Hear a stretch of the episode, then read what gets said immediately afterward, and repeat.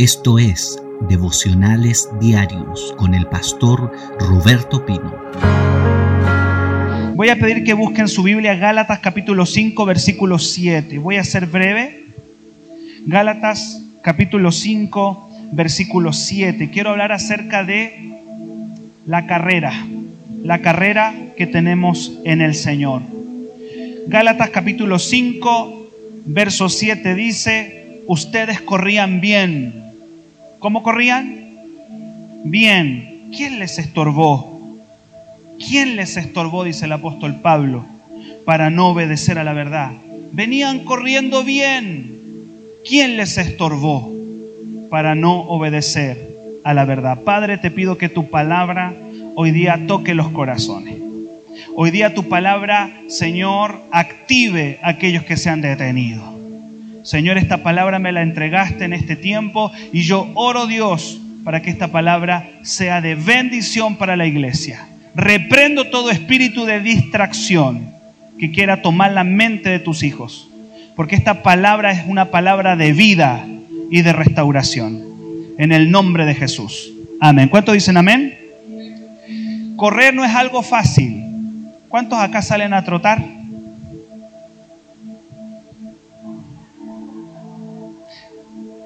Aunque no lo crea, yo salgo a trotar. Me acuerdo las primeras veces que salí a trotar a la playa. Tenemos una linda playa acá, ¿ah? Qué linda playa. Y la verdad que yo después de los 40 años descubrí que podía trotar. Nunca en mi vida había trotado y después de los 40 años descubrí que yo podía trotar. La primera vez que, que salí me las di de running eh, las primeras veces que salí a trotar, troté unos cuantos pasos y ya me faltó el aire. ¿A alguien más le pasó eso? ¿O solamente a mí? Me faltó el aire las primeras veces que salí porque nunca lo había hecho. Me cansaba. Y gran parte del trayecto no lo hacía trotando. Adivine cómo lo hacía. Caminando. Era frustrante ponerse las zapatillas, ponerse el short, todo, ¿cierto? y tener que, me daba vergüenza cuando pasaban los autos y yo caminando nomás, porque no me daba, no me daba el cuerpo, no me daba, así que gran parte del trayecto tenía que hacerlo caminando, porque como le digo, después de los 40 años me las di de, deportista. Jamás pensé que en algún momento llegué a trotar 9 kilómetros. 9 kilómetros. Yo sé que para algunos se puede reír de eso, porque algunos trotan 20, 25 kilómetros. Pero en un momento troté nueve kilómetros y no sabe cómo me sentía. Y me sentía, ¿cómo se llama este deportista? Keitel, Sebastián Keitel me sentí. Y había trotado nueve kilómetros, pero sentí que lo había logrado. Porque trotar, correr, no es una tarea fácil. Requiere disciplina, perseverancia, una entrega. Admiro a personas que pueden trotar muchos kilómetros, 20, 30 kilómetros si uno entrena, se puede. ¿Cuántos dicen amén? Ahora, ¿por qué digo esto? Porque la vida cristiana se compara a una carrera. ¿Cuántos dicen amén? La vida cristiana se compara a una carrera. No es una carrera de, velocidad. Diga conmigo, no es de velocidad. Hoy que se escuche, diga, no es de velocidad. Es una carrera de larga distancia. Es una carrera es una carrera más, más comparado a un maratón. Por ahí estuve viendo que los maratones pueden ser de 40 kilómetros. Es una carrera de larga distancia. La vida cristiana es una carrera de larga distancia que implica resistencia, constancia. Por eso es que algunos piensan que la carrera es una carrera de velocidad y se cansan y después dejan todo botado. No, es una carrera de larga distancia que requiere, requiere Resistencia. Diga conmigo resistencia. Diga conmigo perseverancia. Miren, Primera de Corintios 9, 14, 24. Miren lo que dice Pablo. Dice que hay premios. Diga conmigo premios. Uy, están desinflados. Diga premios. Em, yo sé que les iba a preguntar si tomaron desayuno, pero algunos comieron pura lechuga.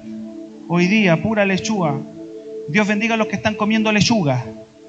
¿Por qué? Porque estamos en los 21 días de ayuno, otros estamos comiendo una vez en el día. La verdad que yo iba a hacer la de la lechuga, o sea, los de los 21 días, pero eh, sentí de Dios que, iba a dar un poquito más y estamos comiendo una vez en el día. yo encuentro que he sufrido más que la, que la última. he sufrido más que la de Daniel porque sin desmerecer, el de Daniel uno, uno le está echando algo, claro, echa de menos, se echan de menos cosas o no, o se echan de menos. Pero bueno, cualquiera sea el ayuno, Dios está bendiciendo a la iglesia. Bueno, Pablo dijo que hay premios para quienes lleguen a la meta. No saben que los que corren en el estadio, todos a la verdad corren, pero solo uno se lleva a él. Diga fuerte, él. No se escucha, diga él. Uno solo se lleva el premio. Corran para ganar. Si yo voy a ser un cristiano, voy a correr para ganar. ¿Cuántos dicen amén? Tienes que ganar esta carrera. Mira a la persona que tiene al lado dile, tienes que ganar esta carrera. Dile, te veo cara de ganador, dile. ¿Cuántos dicen amén? O sea, si, si, si estás en esta carrera, tienes que ganarla. Está conmigo. No te puedes rendir sin importar que se está haciendo difícil, si estás perdiendo el aire. Mire, aun cuando vaya corriendo y tenga que caminar, no importa porque el que camina también está avanzando. El tema es no detenerse. Yo me acuerdo una vez que uno de estos más expertos en correr, día salí con él y me dijo, no importa, no importa si tenga que caminar, pero no se detenga. ¿Cuántos dicen amén? No importa si ya te cansaste y ya no das para correr camina, porque el que camina igual está avanzando. Un poco más lento, pero está avanzando, amén. El tema es, lo que te dicen es, no te detengas, no pares, porque cuando paras, el cuerpo se te va a enfriar. Hay muchos cristianos que quizás se cansaron y se detuvieron, no importa. Por último, camina. Dile al que tiene al lado, dile, por último, camina. ¿Cuántos dicen amén? Hay que caminar por último. ¿Está conmigo? Entonces, el Señor te quiere ayudar. No, no, no puedes conformarte solamente con venir a la iglesia y ya. Debes tomar el premio, agarrar el premio que Jesús tiene para ti. Un día, cuando llegues al cielo, el Señor te va a dar un premio. ¿Cuánto lo van a recibir? Yo lo creo. ¿Cuánto dicen amén? Según de Timoteo 4 del 7 al 8, mira lo que dice el apóstol Pablo con respecto a la carrera. Mira, ahora Pablo nuevamente va a hablar de la carrera. La vida cristiana es una carrera, no de velocidad, sino de resistencia, porque hay muchos obstáculos, hay muchas cosas que ocurren en la carrera. Hay algunos que ya se detuvieron y se enfriaron. Pero mira lo que dice 2 de Timoteo 4 del 7 al 8. He peleado la buena batalla. Me encanta esto. Dice, he acabado qué cosa? he acabado la carrera. Cuando Pablo está hablando esto, está preso. Está preso en Roma y quedan solamente días para que le corten la cabeza. El apóstol Pablo murió decapitado. Y él estaba en una celda en Roma. Y él dice lo siguiente, he peleado la buena batalla, he acabado la carrera. ¿Cuántos quieren acabar la carrera? Dice, he guardado la fe. Tienes que guardar la fe por lo demás, por haber acabado la carrera, me está guardada la corona. Levante su mano y diga la corona. Quiero que diga con fe, voy a recibir una corona. ¿Cuántos lo creen?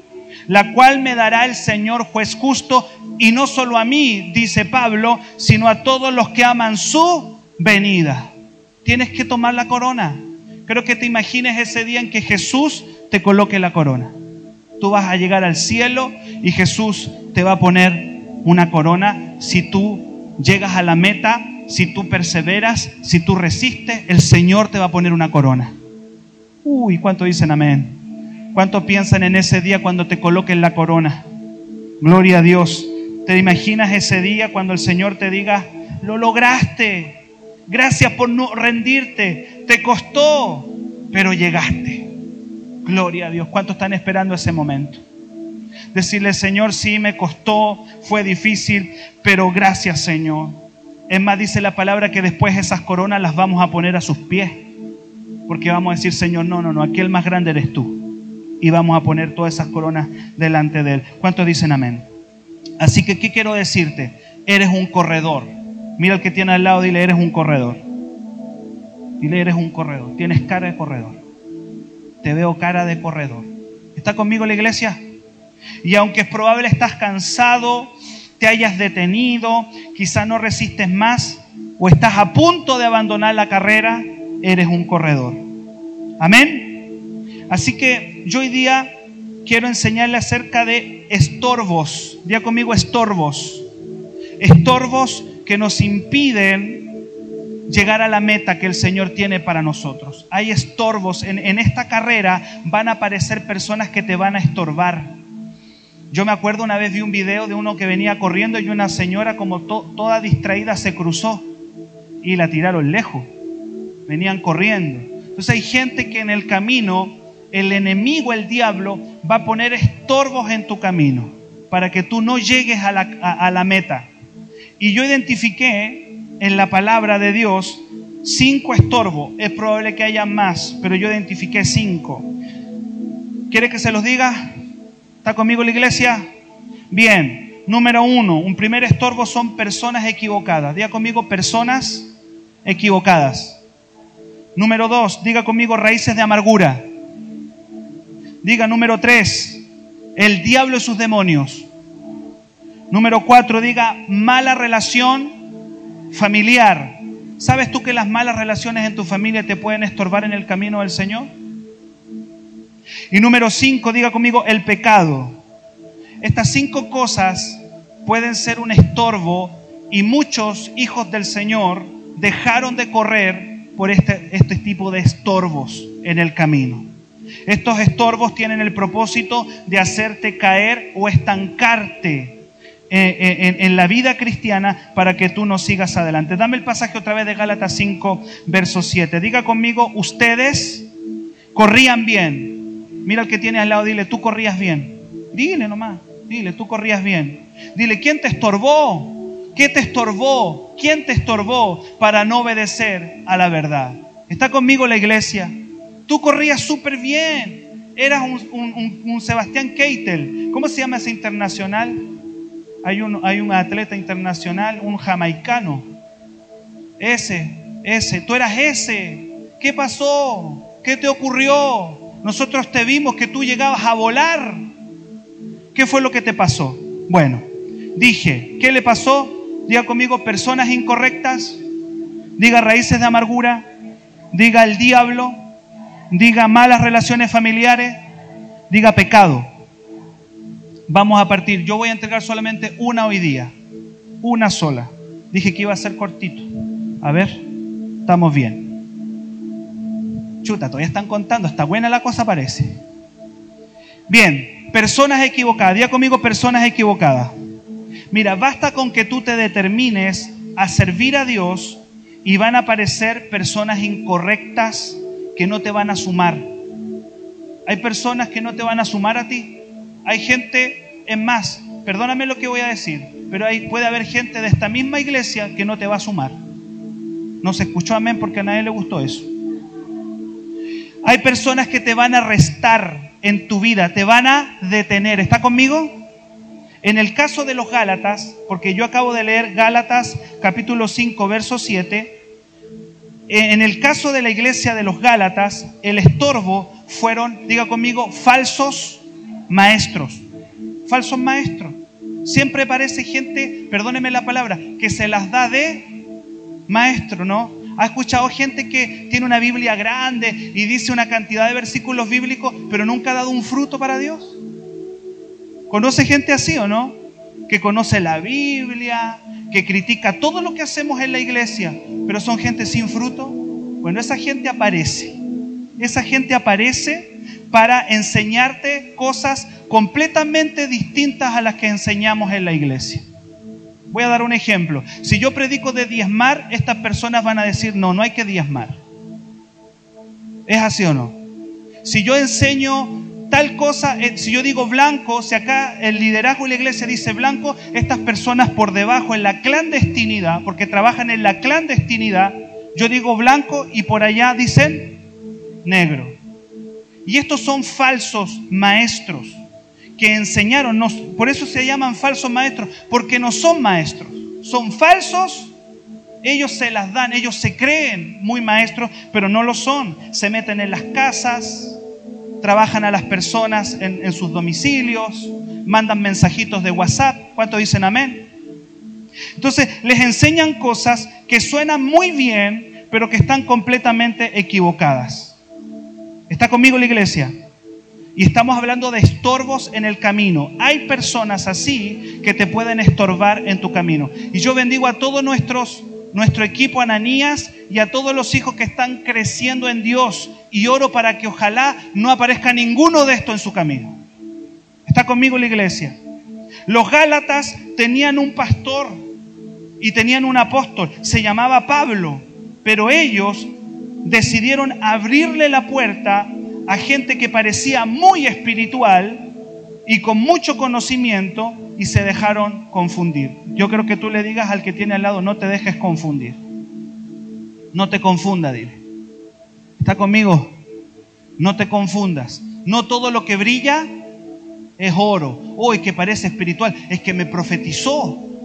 No, es que lo dijo así en un estado casi de, de éxtasis. Me habló. ¿Está conmigo la iglesia? No es que me lo dijo, me lo profetizó. No todo lo que te profetizan, no todo el que usa una Biblia, no todo el que sabe un versículo bíblico es de Dios. No sé, alguien lo está tomando, ¿no? Por algo el apóstol Pablo dice que estas personas se disfrazan, se disfrazan.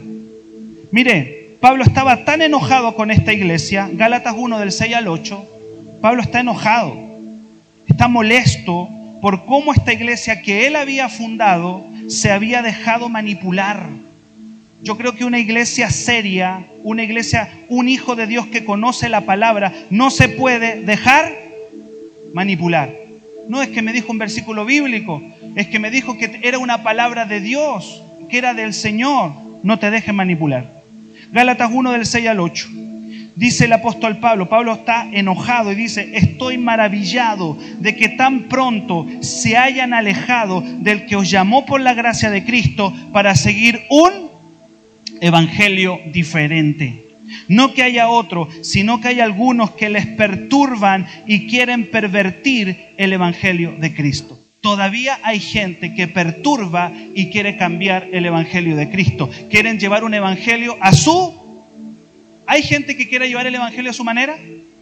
Sí, tú puedes ir a la iglesia, pero no hagas esto. Eso que dicen el pastor no es tan así. Tú puedes hacer lo que tú quieras.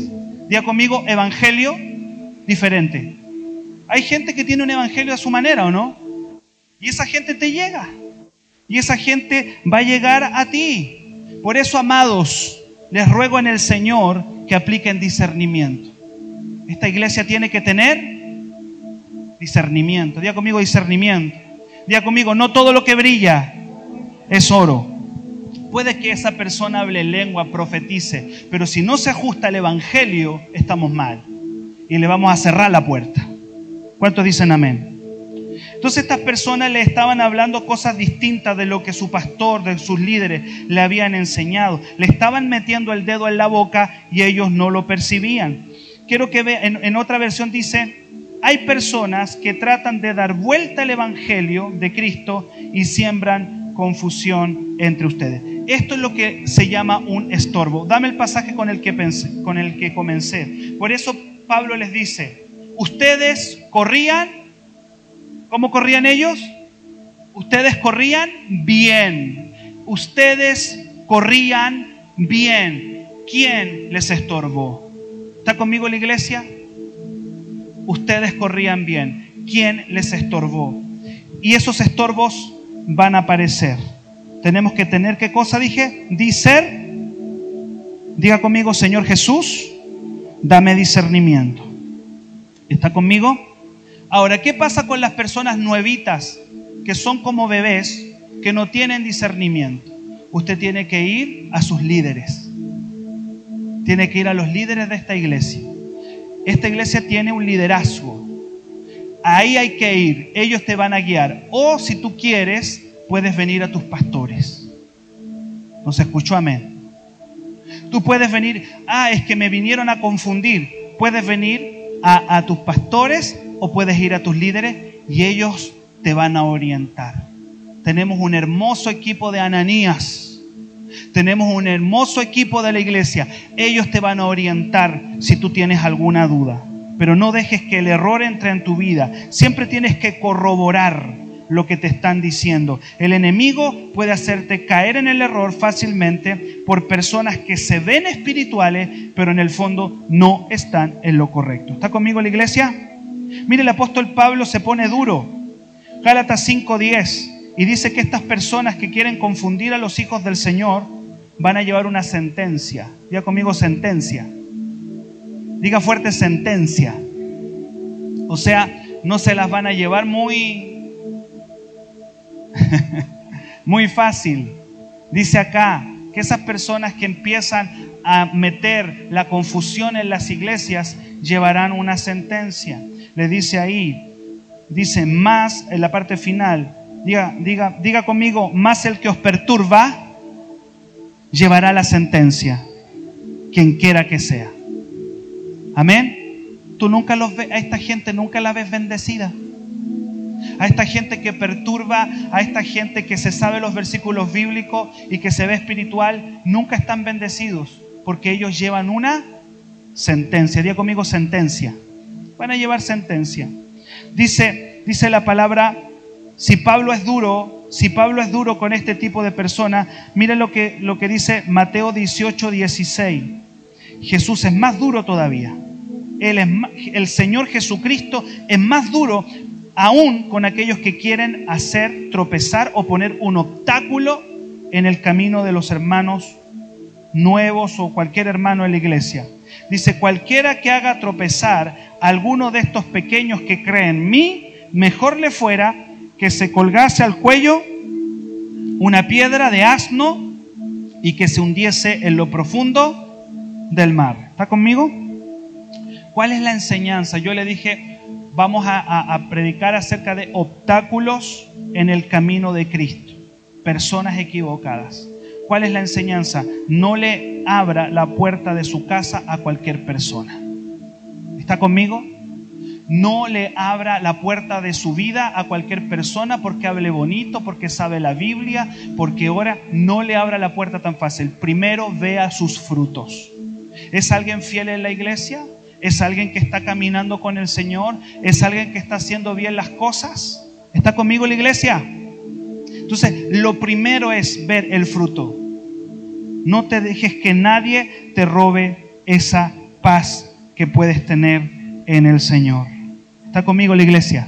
Entonces, el primer obstáculo que yo quería entregarles hoy día acá a la iglesia es, el primer estorbo en la carrera son personas equivocadas. Y es probable que haya gente que había partido muy bien, que había corrido muy bien, y se acercó una persona incorrecta, le dijo algo, le, soltó un veneno, y esa persona ya diga, no, ya no más.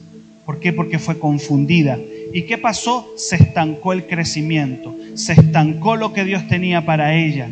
Así que yo quiero que en esta hora nosotros oremos al Señor. ¿Está conmigo la iglesia? y le digamos, Padre, ayúdame a correr esta carrera. Ayúdame a correr bien, a no detenerme por personas incorrectas. Yo creo que el próximo domingo vamos a hablar de las raíces de amargura. Cómo una raíz de amargura puede impedirle la carrera. Hoy día hablé de personas incorrectas, personas equivocadas. Yo quiero que nos pongamos en pie, iglesia, y vamos a orar al Señor. El Espíritu Santo nos va a guiar. Y yo quiero que tú ahí donde estás cierres tus ojos y pienses si ha aparecido alguna persona incorrecta en tu camino que te ha arrestado.